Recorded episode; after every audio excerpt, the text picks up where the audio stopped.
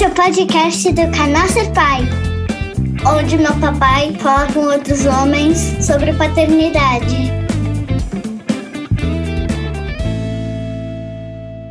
E vai começar mais um podcast do canal Ser Pai. Hoje eu tô aqui com um cara que tem uma história de vida muito foda, que é pai do Pedro e da Mariana, e também é conhecido nas redes sociais como Papai em Dobro. Tom, cara, é um prazer te receber aqui no podcast. É uma honra. Tu é, na verdade, o segundo papai, entre aspas, blogueiro barra influencer que a gente recebe aqui. E estou muito feliz com, com, teu, com a tua participação. Cara, te apresenta aí para o pessoal, para quem não te conhece, dá tuas redes sociais e já vamos tocar Legal. a ficha. Olá, gente, tudo bem? Então, sou Tom, como o Pedrão disse aí. Prazer também estar aqui, Pedro. Que massa, cara. Fico muito feliz com esse projeto novo que você está é, levantando a bandeira da paternidade, da, dessa, dessa voz que nós precisamos que cheguem a mais ouvidos aí, né? E prazerzão, cara. Bom, me conhecem aí por Papai em Dobro, mas eu me chamo Tom. Eu criei esse projeto depois de uma, uma história fatídica aqui na nossa família, né? Eu acabei perdendo a esposa três anos atrás. Ela estava treinando na academia e teve uma parada cardíaca. E me deixou com duas crianças na época que tinham um e três anos, né? O Pedro mais velho, de três, e a Mariana, que tinha um. E aí eu comecei a mostrar meu dia a dia aí nas redes sociais como é que era um pai tocando essa vida de pai solo, trabalhando fora, correndo atrás e buscando, educando, cuidando da casa, do mercado, da filha, da família, da comida e de tudo. E aí acabou que o projeto começou a se tornar um pouco conhecido aí, fiquei muito feliz com muitas pessoas, muitas mensagens de apoio. E nessa jornada também acabei aprendendo muita coisa que hoje é, graças a Deus eu consigo dividir com outros pais, com outras mães, principalmente mães que se identificam muito comigo sobre culpa materna, sobre carga, cansaço físico com todos os afazeres, a, o desafio de educar as crianças também, né, que é um desafio até considerável, e todas as, as, as dores e amores que a gente vai encontrando na nossa jornada. Tu sabe que eu, eu, eu sou um cara que eu não, quando falam paizão, sempre me dá uma, uma coisa meio, meio ruim, assim. Em vez de receber de um jeito positivo, eu recebo de uma forma meio, meio pesada, assim, paizão, porque eu acho que cara, uh, são poucos homens que podem ser considerados realmente um paizão, né? Que realmente, cara, um paizão é um cara que, que, que faz por dois, entendeu? É, é, é, do mesmo jeito a mãe, aquela mãe solo, que, cara, eu, eu, eu, eu não sei como é que elas dão conta, mãe solo, não sei como é que dá conta, do mesmo jeito que eu não sei como é que tu dá conta sozinho. No final sempre dá um jeito, né? Sempre dá conta, sempre as coisas dão certo. Uhum. Mas eu sempre falo, olha, se tu pode chamar alguém de paizão, tu chama o Tom. Tá? Vai lá e chama ele de, de paizão, porque, cara, eu tenho aqui alguém para dividir a carga comigo, eu, eu, eu, eu tenho, entre aspas, uma certa liberdade, né, por conseguir dividir as tarefas, então eu deixo, eu deixo o adjetivo paisão para o Tom, né? E, não, não, não se preocupe, cara, que eu, eu faço é, é, por muito por muro amor, e também não gosto de receber títulos de ah, você é um, é um paizão, pai. Cara, eu sou um pai é, dedicado e sujeito a errar, sujeito a criar traumas às crianças, assim como muitas mães, né? É, porque é muito fácil se eu colocar é, eu falei palavrão aqui, Pedro. Não tem problema, cara. A gente fala, a gente fala foda, fala caralho, fala puta merda, fala tudo que é palavrão aqui. É, então, é, é gente... um podcast para pai, né? Então. Pai então, também fala palavrão. É, fala também, né? E aí o que acontece, cara? Nesse, nessa jornada aí, eu, eu descobri que é difícil você se colocar numa posição de paisão quando tem muita mãe que faz coisas é, muito maiores que você e é uma mãe comum, entendeu? É, todo dia até eu postei umas coisas nas redes sociais por causa de um elogio que eu recebi que eu não gostei muito, é, que eu falava assim, cara, se, uma, se um pai troca a fralda, leva a criança na escola, faz a comida, nossa, que pai é você, meu Deus do céu, né, cara, se você tem namorada, essa mamãe, sua esposa, ou alguém assim, cara, que segure você porque você é um cara, pô, mas você é uma mãe, cara, é igual qualquer outra, entendeu? Ela não ganha esses elogios, né? E aí eu fui colocar, falei muito sobre isso, inclusive veio até um post da, da revista TPM que mostra que, tipo, o pai olhando o celular empurrando o carrinho. O pai, né, é cuidadoso, a mãe desatenta e assim por diante. Tipo, ou seja, é, os homens, quando se dedicam aos cuidados da família, dos filhos, eles acabam sendo grandes homens, enquanto que as mulheres sempre fizeram isso e acabam não sendo reconhecidas, né? É, eu fiz e... esse post também e... e, a, e da, da, revista TPM, é, lá, né? Da TPM eu falei da, das diferenças, né? E como era louco, como a, a sociedade, ela, ela, ela gosta de julgar as mães e, e elogiar os pais, né? E falei que muitas uhum. vezes a gente não pode aceitar ser chamado de paizão, ou não pode aceitar um, um, um, super elogio por estar tá trocando a fralda, por estar tá cuidando do filho, porque, cara, tu está fazendo a tua obrigação e, cara, as mães não estão recebendo todos esses elogios e confetes por fazer, entre aspas, o mínimo, né? Uhum. É, a minha rotina, às vezes eu, eu, eu tenho com é, alguns conteúdos ali engatilhados para sair, estou conseguindo já tempo, mas um deles eu queria falar sobre isso, cara. É, na verdade, uma mãe me falou assim, é, que não conhecia pais tão dedicados, é, o único que ela conhecia era eu, que atuava como uma mãe.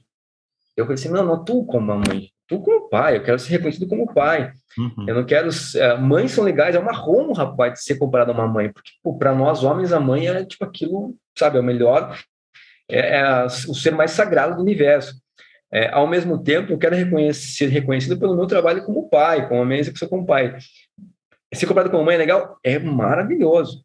Mas por que, que eu não sou feito pelo, só pelo pai que eu sou, sabe? Tipo, quando falo muito bem, aí me comparo com uma mãe, né? Cara, eu fico feliz. Ao mesmo tempo, cabe a reflexão de que a gente é, precisa ser reconhecido pela paternidade que a gente está exercendo. E é louco, cara, que eu quero até te falar aqui é que é, tudo num projeto começou também, da, aqui do Papai em Dobro, porque é, eu queria falar com os caras, sabe? Tipo, pô, rapaziada, né? É, eu, me, eu caiu a minha ficha aqui porque, tipo, de uma paternidade muito mais dedicada, porque eu perdi a esposa, uhum. saca? E, e eu queria que vocês, se fossem tocados por isso, não precisassem ficar viúvo para ter essa noção das coisas, sabe?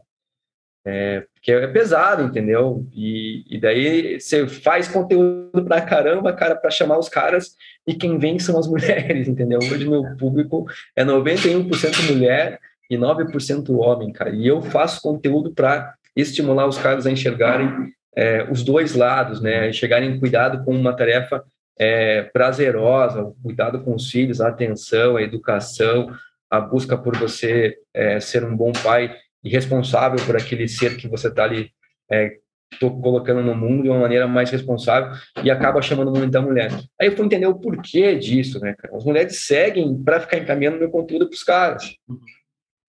Exatamente. E, e, aí acontece que o cara chega assim, ah, que esse cara tá falando aí nem é interessante, sabe? Tipo, o cara, é, tipo, são poucos os caras que buscam é, querer saber sobre melhorar sua masculinidade, melhorar os cuidados com a família, melhorar tipo, a atenção à família e buscar esse prazer com o pai. A gente, Pedro, nós somos pessoas é, muito sortudas, cara, falo assim, porque nós encontramos esse prazer, sabe? Uhum. E às vezes eu tenho, não vou dizer pena, mas eu fico assim, um pouco chateado porque eu não consigo transmitir esse prazer que eu tenho para os outros homens, sabe? Eu queria ser mais, é, explodir isso de maneira mais ampla, sabe? E que desafio, né, cara? Né? Até eu vou inverter a pergunta aqui para você. Você não se vê nesse desafio também? Você não sente essa dificuldade? Cara, eu tenho no, no perfil antigo a gente tinha chegou até um momento que a gente tinha mais homens do que mulheres seguindo mas era sempre uma, uma briga, entre aspas, né, para entender que conteúdo atinge mais a mulher e que conteúdo vai mais para o lado do homem, né? E uma coisa que eu percebi é que o homem ele só se interessa pelo assunto paternidade quando ele está esperando o bebê e nos primeiros dois anos de vida.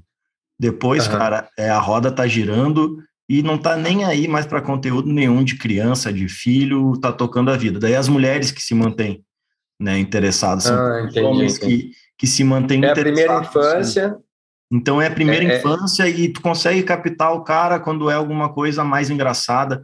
Muito por isso que eu uso memes e, e, e conteúdos uh, virais, assim, porque a partir desse conteúdo eu consigo trazer uma reflexão minha no, na, nos comentários, na, na, legenda, né? Entendi. Porque é muito engraçado, né? a gente conseguir conversar com homens sobre paternidade, porque, cara, se tu vai fazer um churrasco com teus amigos, tu vai tomar um, um chopp ou sair com eles, são raríssimos momentos onde se fala sobre filho. São raríssimos é. momentos. E das vezes que, que aconteceu comigo, fui eu que puxei o assunto.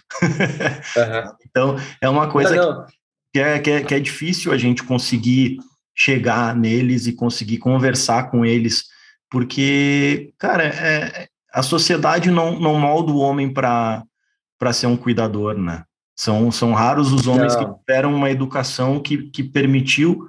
Para começar, o homem não chora, né? Segundo a sociedade brasileira, o homem não chora, o homem não tem sentimento, que causa um, um número exacerbado de, de suicídios né, entre os homens. E, Quatro vezes mais que as mulheres. Né? É, e, e, cara, e tudo isso faz parte de uma sociedade machista e super patriarcal, né? Onde coloca uma pressão gigantesca no homem para ele ser o macho alfa, ele ser o cara durão, o, o cara rude, que esquece seus sentimentos ou deixa ele de lado, né? E daí, quando precisa lidar com esse sentimento, ele não consegue. Então, cara, é, é muito complicado a gente falar sobre paternidade com os homens, porque Além disso tudo, uh, quando, eu, quando eu comento, por exemplo, alguma coisa lá no, no, no Ser Pai, sobre um filho homossexual ou não bater no filho, né, ter uma educação não violenta, cara, eu perco um monte de seguidor, eu recebo um monte de direct me xingando, falando, ah, eu apanhei, eu tô super bem, e daí quando, cara, tu vai, tu vai ver mais a fundo, não tá tão bem assim. A nossa sociedade não é uma sociedade saudável, né, se a gente for ver. E é uma sociedade que é essa que está agora adulta, né, que está no, no, seu período, uh, como é que eu vou dizer, uh, entre aspas, de maturidade. Mal, é, de maturidade. Cara, olha como é que está a nossa sociedade, sabe? Ela não está andando bem. Então, realmente, será que deu certo essa, essa educação agressiva? Então, é, é muito difícil achar esse meio termo, né? E como a gente consegue conversar com eles. Durante muito tempo, eu, eu pensei, não, azar, eu vou conversar com as mulheres e espero que elas mandem o conteúdo para os pais. Mas é, é, é cara, é, é, métrica, né? É métrica de Instagram. Tu tem que ver ali quem que tá seguindo, o que, quais posts atingem mais o homem, qual que vai mais na mulher, mas é muito complicado. Cara, às vezes eu, nem, eu, não, eu não tento não seguir até métricas. Eu acho legal, eu, às uhum. vezes eu olho, mas eu tento não me basear nas métricas, porque eu quero mais levar a minha realidade, cara. Eu não quero forçar é, produzir conteúdo que não sejam coisas que eu esteja vivendo, sabe? Mas falando disso, cara, eu acho muito legal que você tocou no assunto. Por, e por que que os homens, né, a minha, a minha perspectiva aqui, por que, que os homens não gostam quando a gente vai falar nesse tipo de coisa? Porque geralmente ferem a masculinidade deles e geram uma culpa, cara. Uhum. E aí é uma coisa muito importante, cara, que eu queria que todos os homens ouvissem aí, cara, independente de, de orientação sexual, independente de qualquer coisa, cara. Mas nós estamos a, sei lá, cara, a, em 2021, são dois mil séculos, são 22 séculos aí que, no mínimo, que a gente aprendeu e repetiu exemplos é, de não praticar o cuidado, de não dividir as tarefas, de não olhar a família com um olhar mais cuidadoso, e sim aprendeu a ir buscar e caçar e trazer o alimento e trazer a estrutura para a família onde as finanças aí são as coisas mais importantes na vida do homem e o cuidado, o, o, apego, o apego com os filhos, ele acaba ficando em segundo plano, porque a missão dele na Terra é prover a família com estrutura boa, baralá, baralá, baralá. Mas é, e aí se esquece da estrutura emocional. E aí eu quero falar para todos esses caras que eles não sintam culpas, porque nós só estamos repetindo exemplos, cara, né? Uhum. A culpa não é dele, a culpa não é do culpa não é do macho alfa que hoje está aí exercendo essa masculinidade um pouco escrota, sabe? Mas sim do histórico é, de toda a evolução é, é, social aí dos últimos séculos, né? Mas chegou agora o momento de parar com tudo, tentar resolver o máximo que a gente puder nessa nossa, vamos dizer aqui, encarnação, nossa nova geração, para tirar, é, para deixar para as próximas gerações uma geração menos, com menos encargos, menos taxação machista, taxação tóxica dessa postura que nós temos, sabe? Que é sem querer, às vezes, a gente ensina sem querer. É normal mães falarem também, o oh, homem não chora, né? É, levanta daí, porque isso aí é coisa de covarde, você é homem, homem não pode ser covarde. Tipo, todos os tipos de frases é, degradantes da masculinidade aí são é, praticadas por tantos, por ambos os sexos, não é só do pai, não é só da mãe. Mas como é que a gente resolve, né, cara? Primeiro de tudo, eu acho que para a gente resolver isso, a gente tem que acolher todos os tipos de masculinidades possíveis, sabe? Do machão alfa que não quer nem ouvir, a aquele outro, aquele homem muito sentimental, né, que às vezes não consegue tomar uma decisão porque ele está muito sentimental, muito sentimental, que é o homem às avessas, às vezes, com uma energia feminina muito mais forte. Mas a gente conversar com toda essa massa, acolhendo, entendendo que nós somos aqui uma sociedade que está discutindo para evoluir, e sempre sem apontar dedo, sem dizer que um está errado, que outro está certo, a gente consegue trazer mais homens para a causa. E, e, é difícil, mesmo assim, com essa, com essa pegada de é, abrigo, pegada de acolhimento, pegada de vamos discutir na boa sem tipo, te julgar, ainda assim os caras não acham que esse tempo que eles vão gastar nessas discussões não é um tempo valioso, porque ele está perdendo um tempo de fazer uma pós-graduação, ou ele está perdendo um tempo de fazer uma, uma pelada com os amigos, está perdendo a pera, ou jogo de futebol, ele está perdendo uma coisa muito importante do que querer melhorar a sua masculinidade. Né? É punk pra cacete. É, é, é, muito difícil, cara, porque o homem, o homem vai sendo criado pela sociedade com várias máscaras, né?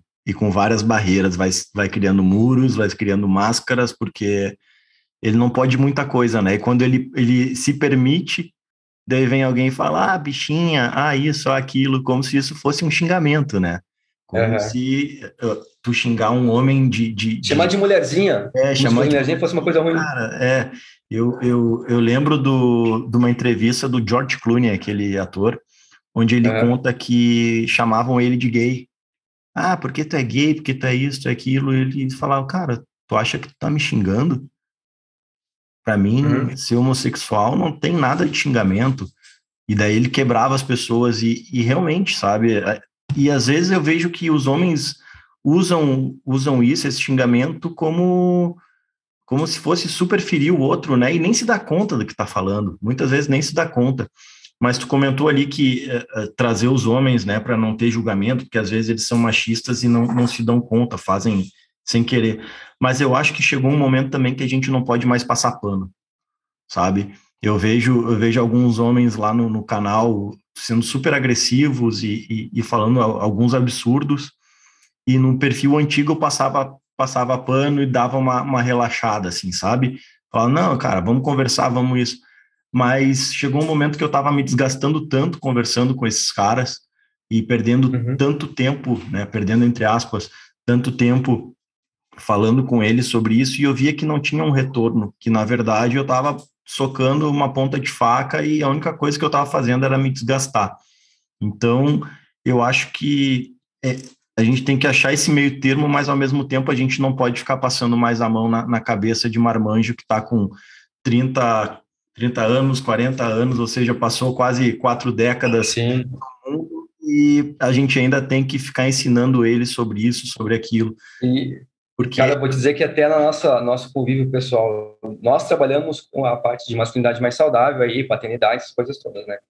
E no nosso ciclo, cara, como a gente encontra pessoas com um pensamento muito retrógrado, né? Muito. É, pessoas que cresceram com a gente e poderiam, sei lá, captar exemplos mais positivos, não, eles preferem os exemplos mais selvagens, vamos dizer assim, para não julgar, né?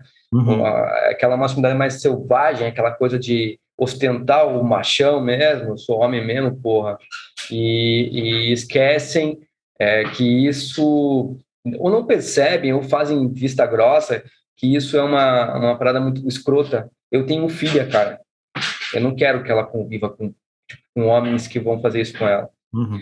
E Mas... eu vou te Diga, diga. Mas pode, pode, eu vou te dizer o seguinte, cara, que para mim teve um momento chave ali que isso aconteceu, porque era um cara que participava da família, sempre trabalhador, sempre buscando ali as paradas, não vou ficar aqui falando tipo, uhum.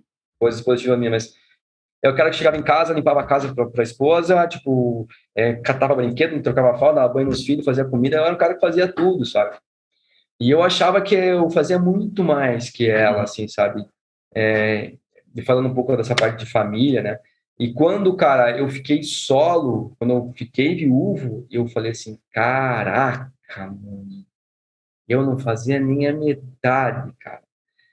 Porque a gente acha que o trabalho maior é o trabalho da execução, sabe? Tipo, uhum. nós homens, é natural nosso. que é o lavar louça, que é, é dar um banho no filho, fazer uma comida. Não, mano, o maior trabalho da família está na, na gestão do lar, que fica muito a cargo das mulheres, né? Você pensar se amanhã vai ter a, o, as comidinhas para a lancheira do filho da escola, se o uniforme está limpo, que vai ter o aniversário da menina no final de semana, tem que comprar o presente, se está marcado dentista ou pediatra, cara, o cabelo está grande, tem que cortar, tem que cortar as unhas que também estão grandes. Qual o tamanho meia, da roupa cueca, que tem que comprar? se tem meia cueca limpa na é. coisa, e é assim, cara, sempre que eu faço palestra, eu abro as palestras falando assim, cara, vocês homens que estão aí, quantos de vocês sabem onde está guardada a carteirinha de vacinação do filho? Eu. Então começa assim. É, então. aí, um, aí, tipo, aí um gato pingado levanta a mão assim, eu vou levantar. Então vou lá buscar agora. Sem perguntar para a esposa. É, porque agora com o home office permite essa brincadeira, né, cara? Um outros, ah, depois eu vou, outros, não, cara, oh, oh, oh. Ele fala, não, não eu não vou continuar a palestra até tu me mostrar isso aí. e aí, cara, rola uma brincadeira que para os caras se ligarem, assim, que eles acham que são super pais, se colocam nessa posição, mas os caras não sabem nem que tamanho, o tamanho do calçado que o filho usa, entendeu? Que ele, e, que o pai é, tipo, brincar com as crianças, né, cara? Levar as crianças para se divertir. Pô, e todos os outros trampos da educação, da, da, do conhecimento que tem que dar, transformar as crianças, da vestimenta, do cuidado com o consumo, no cuidado com a alimentação, no cuidado com a escola, assinar a agenda, participar do grupo do WhatsApp, aquele grupo que todo mundo acha chato, né, cara? Eu sou o cara que cria os grupos do WhatsApp para a escola, sou o primeiro a criar porque eu já quero trocar informação porque facilita a minha vida, entendeu? Pô, gente, hoje tem que levar aquele negócio mesmo? É hoje mesmo? Puta, eu tenho que levar mesmo, que saco, tem que correr atrás. Vou tirar, essa, tirar essas coisas. Então, eu não encontro caras dispostos a fazer essa mesma parada. E, tipo, quando você fala que eu faço isso, cara, porra, velho, tá maluco. Saco, né? Pô, que saco. saco. Você, é, você parece que é mulher. mulher é. Não, a mulher faz bem melhor, cara. Eles falam, a mulher faz bem melhor, deixa para ela, ela faz bem melhor. Mas o cara ele nem quer assumir esse compromisso, né? Então é, é, louco você não querer é, participar da família, né? Você tem muitos pais aí que são filhos da própria esposa, porque a esposa tem que cuidar, hóspedes na sua própria casa, que não fazem porcaria nenhuma, e assim, tipo, um pai amigão do filho, mas é um pai que não ajuda com a educação. E olha que tô falando de pais que amigões que são que já são que já tá bom, porque a maioria mesmo, putz, quer nem saber, né? É, tu sabe que quando eu criei o Ser Pai, eu fiquei impressionado que, nossa, como tem homens que se interessam pelo assunto. Só que daí quando eu saí da internet e ia conversar com os caras fora da bolha, eu via como a gente tinha muito trabalho para fazer pela frente, porque a gente ah, vive numa bolha né, na internet. E é isso aí que é. tu comentou do, do da, da, gerência da casa, né, da gestão da casa, isso eu fui me dar conta, cara, com o tempo, porque um dia eu era muito folgado. Cara, eu sempre tive empregado em casa, sempre tive uma mãe fazendo as funções para mim. Cara, eu, ah, lavava a louça, lavava de vez em quando ali e tal. Mas daí eu me mudei para a casa da Milene, e um dia ela falou: Olha só, não quero ser tua mãe também. Cara, quando ela falou isso aí, eu eu achava que eu fazia muito, porque eu lavava a louça, né? Fazia de vez em uhum. quando rango, achava, botava minhas roupas para lavar, e eu, puta, realmente, sabe? Eu, eu, eu realmente não, não, tô, não tô fazendo o que eu deveria. E aquilo bateu em mim de um jeito que, a partir daquele momento, foi um momento de ruptura para mim. Eu falei: olha, não, a partir de hoje a coisa vai ser diferente. Cara, sei nome. Agora eu não sei o nome do professor, né? Porque ela não, não começou a escolinha nova agora, na primeira série. Mas antes sabia o nome dos professores, sabia os horários, sabia. Porque de manhã eu sempre fico com a Ana, né? A Milene tem, tem que trabalhar na, na, na, empresa dela e eu sempre fico com a Ana de manhã. Isso desde que ela começou na escolinha com dois anos, ou seja, faz quatro anos que todos os dias de manhã é eu e ela. E daí eu comecei a me dar conta, cara, eu preciso pensar no café da manhã dela amanhã que, que a gente vai almoçar amanhã? O que, que a gente vai fazer? O que que Cadê a roupa de amanhã? Ih, será que vai, fazer, vai chover? Tá, então vamos pensar no, numa roupa para botar na mochila, que é cara, a roupa que. Segue o papai em dobro lá que o cara dá umas dicas de guardar feijão, de guardar arroz, molho de macarrão. Agora, agora, eu tô craque, agora eu tô craque. Tô fazendo, tô fazendo Pô, vários, vários ângulos diferentes que eu não fazia. Mas, cara, a gente aprende mesmo quando, quando tu precisa fazer, né? E quando tu é, precisa cara, fazer, não, dizer... não necessariamente porque tu, tu se separou porque tu passou um, um caso de viuvez como tu. Mas tu precisa fazer isso e aprender porque, cara, é teu filho, é a tua mulher, tu tem que pegar junto, tu tem que ser parceiro, tu tem que entender que, cara, não pode sobrecarregar ela com uma coisa que tu pode muito bem fazer. A única diferença de um pai e de uma mãe é que a mãe faz a, a, a gestação da criança e pode dar de mamar no peito, né? De resto a gente faz é. tudo. Pariu, pariu, pariu já pode ajudar quase 100%. Depois que poder aumentar, então é tipo 50-50, cara. Não Exato. tem mais porque. E, aí eu vou te dizer, é, é, a gente não se liga, né? Eu, cara, eu não me liguei disso por ser. Eu era muito participativo, eu era um executor, eu era um puto executor. Uhum. Porque, cara, me, me dá ordem, o que eu faço? O que, que você quer que eu faça? Ordem. Mas aí que tá, né? O, o pai é, tem que ser proativo, né? Aí eu vou te dizer, não é receber ordem, cara, é você assumir responsabilidade. Sabe por quê? Porque quando você dá uma ordem, primeiro de tudo, vou dizer da carga da mulher, tá? Que é a minha carga, que eu tenho uma rotina que, se for classificar, é uma rotina muito mais feminina. Talvez uhum. você gire um pouco disso, porque você tem uma rotina também até pouco parecida com a minha. Mas olha só, você tem que parar e pensar ali, está tudo que você pode entregar então para outra pessoa. Pelo, tudo que tem que fazer, acho que você quis, que ele pode fazer. Primeira tarefa. Aí você entregou a tarefa para o lá, para o marido, não sei o que lá. Aí, cara, o cara é, ele não sabe ir fazendo, ele precisa de orientação. Então, o segundo passo tem que orientar de como fazer. Aí eu tenho um terceiro passo dessa ordem, que é acompanhar, porque ele vai chegar no mercado, oh, amor, não tem aqui, que nem você chama aí, guisado, não tem guisado, posso levar colchão móvel. Carne moída para quem não é do Rio Grande do Sul. É, carne moída, eu chamo, é, aqui a gente chama de carne moída. E aí, tipo, então, aí vai falar assim, tá, vai ter que acompanhar. O quarto, cara, é chegar em casa, tipo, ele chegou com as compras, dando um exemplo aqui, tipo, pô, ele comprou as coisas certas, tá, beleza, posso finalizar a janta, beleza, acabou, acabou a janta, tipo, finalizou aquela ordem, uma única ordem, ela precisa passar por cinco passos. Uhum. Só aqui ela vai se livrar dessa carga mental. Uhum. Enquanto que o cara assumia compromisso de a janta é comigo, o cara já pensa, hoje vai ter carne moída, então eu vou lá no mercado buscar, pá. ou se ela mesma está no mercado, vai passar, se, tipo, dá, se troca, tá ligado? Troca essa informação, aí você alivia ela, você se, se, se participa mais e estimula. Só que daí o que acontece, cara? Eu até fiz um curso sobre carga mental para as mulheres, né, cara, e a gente falou muito sobre isso. E o que acontece? Aí elas conseguiram, através do encorajamento, do prazer das coisas, seguir alguns passos lá que eu digo na minha, na minha rede, para que ela, eles estimulassem os caras a fazer. Só que daí os caras fizeram no começo. Eles não queriam aquela frequência, porque aquela frequência é um compromisso, mano. E é compromisso que é na hora do futebol dele, é um compromisso que perde o happy hour dele com a galera da firma, que perde uh, o jogo da, da, da, da, seleção, que perde a pô, porcaria da partida de poker, entendeu? O compromisso dele com a família, ele vem é, depois de todos os compromissos pessoais dele. Enquanto que na maioria das mulheres, o compromisso da família vem em primeiro plano. Então, é, como é que a gente coloca essa conscientização, né? Tipo, eu sempre venho com essa pergunta como que a gente coloca isso na prática. A prática, na minha opinião, é a gente falar que, que estamos vivendo isso, que temos essa consciência mais ampla aqui, né? E por isso que o teu, teu material aí é mega importante para a gente poder levar para cada vez mais pessoas esse, esse, esse entendimento, sabe, cara? E de a gente falar assim, as mulheres falar assim, nossa, meu marido precisava ouvir isso. Aí ela vai entregar com o marido que ela fala assim, cara, tá bom, depois ouço. Depois é. ouço. E nunca ouve, cara. Exatamente.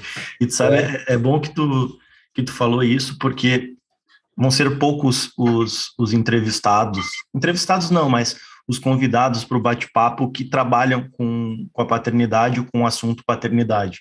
Porque o objetivo do podcast é pegar pessoas de outros outras realidades, outros mundos e fazer elas falarem sobre paternidade. Né, eu vou chamar tu, vai ser o Beto e a princípio somente o Léo, pai dos Bs. Nessa primeira temporada vão ser os três convidados que falam sobre paternidade nas redes sociais, né? Porque o meu objetivo aqui, cara, é, é pegar, por exemplo, eu convidei o André Fran, que, ok, ele é um cara que fala de vez em quando sobre paternidade, mas a gente não para para escutar ele falando sobre paternidade, né? eu chamei o Marcelo Forlani, que é o criador daquele Omelete, aquele canal do YouTube que é gigantesco, Sim. de cultura nerd, né? E, cara, a gente tem que chamar pessoas de diversos nichos, de diversos mundos, realidades diferentes e fazer com que a paternidade seja um assunto presente, né? E que as pessoas que escutam eles também escutem eles falando sobre paternidade, porque eu acho que no momento que os homens começarem a falar mais sobre ser pai sobre as belezas e as coisas difíceis da paternidade, eu acho que aí vai, vai, a gente vai colocando uma sementinha na cabeça de cada um, pensando, opa, pô, aquele cara que eu gosto ali, que, que fala sobre cultura geek, Ah, ele também fala sobre paternidade. Olha o que ele falou sobre ser pai. Ah, olha ali, ó, o, o, o, fulano que é jogador de futebol, que eu tô, tô tentando chamar um, um jogador para entender como é que é essa vida né, de atleta que não fica muito em casa e, e, saber como é que é a presença de um pai nesse momento, né? Eu uhum. quero que, que, todo mundo, que a, o assunto paternidade chegue em todo mundo. Então, para isso, eu preciso buscar pessoas de nichos diferentes, né? Então, eu, isso, isso eu acho muito, muito importante. E, acho que é uma. E é legal, né? Porque porque até mesmo a visão que eles têm, é, de repente, sobre paternidade, tá uma outra atividade, eles conseguem também trazer insights, né? Então, coisas que a gente não acaba não percebendo, que a gente está focado em ser pai, né? Uhum. É, a gente, o nosso, o meu ser pai, ele é meu trabalho, entendeu? Ele é meu trabalho, ele, ele faz parte, eu tenho que estudar sobre isso, né? Tipo, sou lá educador parental, pela disciplina positiva, aquelas coisas todas, e eu pratico, não fiz isso para para ser professor, para dar curso em nada, mas fiz isso para entender como é que eu estava sendo com meus filhos, sabe? Uhum. O que eu estava agregando para a vida deles, o que eu estava construindo, que tipo de cidadão, de criança eu estava construindo. E é desafiador quando você começa a entender isso, cara, porque você vendo uma criança tendo birra, para um pai é, que às vezes está pouco preocupado com isso, ele, pô, cara, não, tudo bem, coisa de criança, vambora, pá o cara que ele estudou isso, ele sabe, tipo, que a criança, ela tá chorando, tá fazendo birra, porque algo na vida dela está em desacordo com o que ela gostaria. Então, ela já está criando uma, tem uma frustração dentro dela que ela não sabe expor para fora, que ela pôr para fora, que ela está transformando em birra. Né? Então, eu já quero acolher aquele problema. Porque eu digo para você, na minha infância, muitas, muitas das meus dilemas, dos meus, das minhas dores, vamos dizer assim, reverberam até hoje na minha vida, né? Uhum. Eu tenho que lutar contra os meus traumas até hoje para eu saber, tipo, eu sei que, porque a gente vai consultar a nossa criança interior, né, com muito com a psicologia positiva que fala disso, para entender é, como é que eu lidaria com isso, mas a minha principal referência foi criar lá na infância de como lidar com aquilo. Então, geralmente, a gente vai buscar na infância respostas para aquilo que a gente vai resolver na vida adulta. E, e engraçado que se você está numa situação que na, na tua infância te gerou medo, você torna a sentir medo agora de novo, entendeu? Então, é, é, a gente tem que entender que quanto mais traumas e mais inseguranças nossas crianças sentirem, mais elas vão carregar para a vida. E aí vai, vai embarcar muito, né? Que tipo de cidadão a gente está construindo, né? Que tipo de criança a gente está transformando. Né? É, são, são, ciclos, né? Querendo ou não, uhum. uma hora vai voltar. Uh, Tom, muito obrigado por esse bate-papo. Espera aí que a Ana... O que, que foi, filha? Que, meu amor? Tá, meu amor. Muito obrigado. Olha uhum. só. E eu tinha te comentado que a gente tem as cinco perguntas finais, né? Então. Ah, beleza. Vamos, vamos para cima. Manda, manda, manda ver aí, cara. E, cara, eu não vou, eu não vou falar muito sobre elas, né? E depois que tu responder, cara, pode ser que eu fale alguma coisa, pode ser que não, pode ser que eu já toque para a próxima pergunta, tá? Então vamos lá para a primeira. Tá. Qual é o maior legado que tu pode deixar para teus filhos?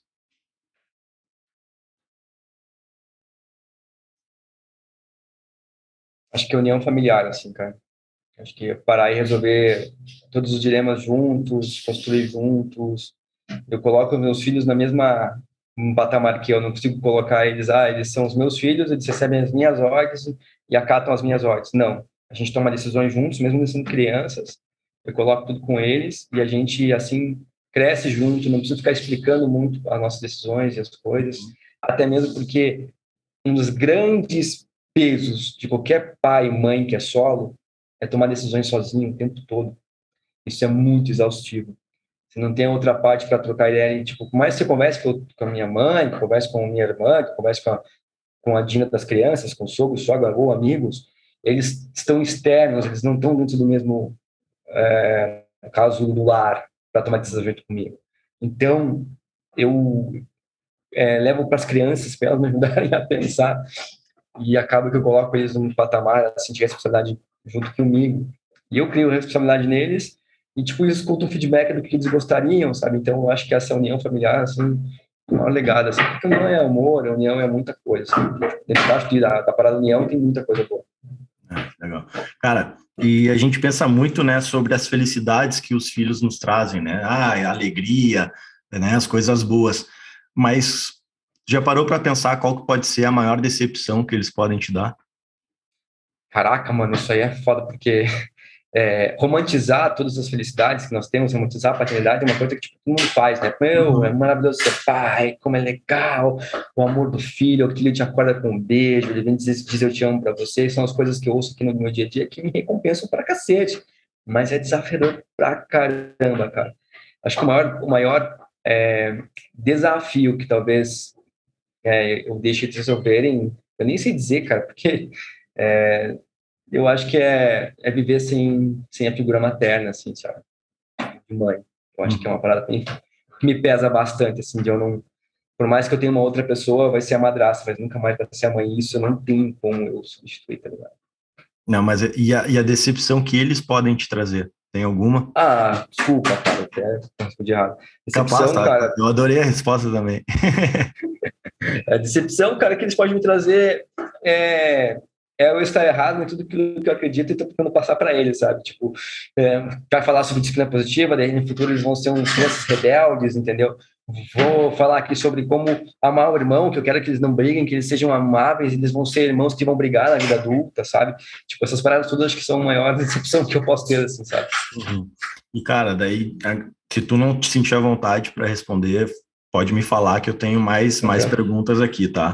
Mas como é que é viver o luto junto com os filhos? Porque isso deve ser uma das coisas mais pesadas que tu já passou na tua vida, né? Ah, certeza. Eu perdi um pai quando eu era muito jovem também, cara, com 16 anos, em frente à minha casa. Ele bateu o carro na minha casa e morreu na hora. Então, tive um trauma muito grande na minha adolescência, que me fez ficar depressivo por um tempo, tal, me recuperei. E aí, quando minha esposa faleceu, tipo, tal, dessa vez tem duas pessoas esperando por mim, eu vou fazer a parada ser diferente. Uhum. E aí você se fortalece, e se acha que você é o cara, você consegue criar, mas de repente teu mundo desaba também, cara, porque você é um humano e você tem que parar. O que eu posso dizer sobre isso é que, assim, cara, o luto, ele é uma esfera, tipo, gigante, grande, que você tem na mão, de aço, pesada, e, e você tem uma lixa. Todo dia você vai lá e passa nessa, nessa esfera pesada, essa lixa. E ela vai diminuindo, diminuindo, diminuindo, até que ela fique um átomo desse tamanho, mas ela ainda vai existir. Uhum. E no meu dia a dia com os filhos, cara, foi difícil demais, não tem nem como mensurar para vocês o que era meu filho nos seis primeiros meses de vida, pedindo a mãe toda noite para dormir, entendeu? Eu não tinha mãe para dar para ele. É, da minha filha me chamar de mamãe por sete meses, sem entender o que, que ela estava fazendo, porque ela figura, a primeira palavra que ela falou foi mamãe, no auge da dor dela, no quinto dia, quando eu cheguei em casa, botei os dois em casa, ela saiu andando pela casa, ela tinha um ano e um mês, ela não falava nenhuma palavra inteira ainda, ela falava mamá, mamá, mamá, mamá, nesse dia ela saiu mamãe.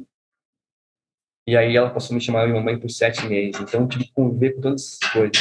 Ao mesmo tempo, cara, eu digo para todo mundo que viveu o luto, se né, as pessoas me ouvirem aqui, é que nunca tentem enganar os filhos sobre isso, sabe? Sempre falem a verdade porque algumas vezes eu fiquei muito orgulhoso dos meus filhos, porque eles não falaram com dor sobre a morte da mãe. Então, assim, não, minha mãe morreu, ela está morando com o pai do céu, porque ela é muito especial. Sem dor.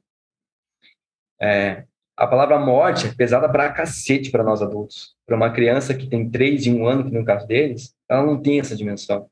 Eles não entendem. Se eu falasse, morte, né? Não, e se eu falasse para eles que eles tinham. A mamãe tinha virado uma estrelinha, lógico, você conta essa história também, mas uhum. ela depois da que vem da palavra morte. Você explica como é, eu expliquei como é que um bichinho morreu, como é que o cachorro morre, como é que um leão morre, como é que um elefante morre, e foi assim com a mamãe. Dando exemplos aqui, uhum. é, tem, tem um vídeo meu lá no YouTube que conta sobre isso.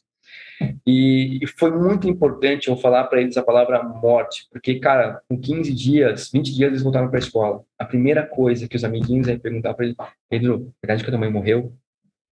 Se eu não tivesse falado isso para eles, eles diziam assim: não, minha mãe não morreu, ela virou uma estrelinha. Uhum. Saca? Esse, esse estava pronto para responder todas essas perguntas. Porque eu fui, tipo, pá, filho, ó, não vai ser fácil, somos nós três daqui para frente, vai ser duro, mas vai passar. Vai estar tá aqui e tal.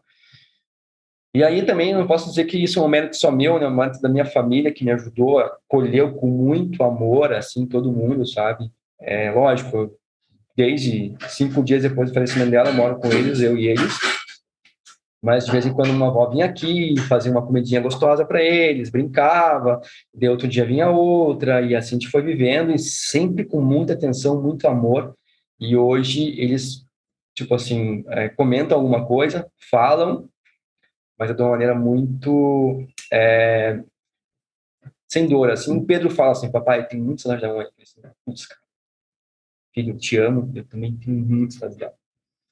Mas essa saudade é uma saudade que a gente vai ter por muito tempo, porque, como eu falei para vocês, o luto, ele é uma esfera, cara. Tipo, o tamanho que ela tá hoje é muito menor, e a gente continua lixando.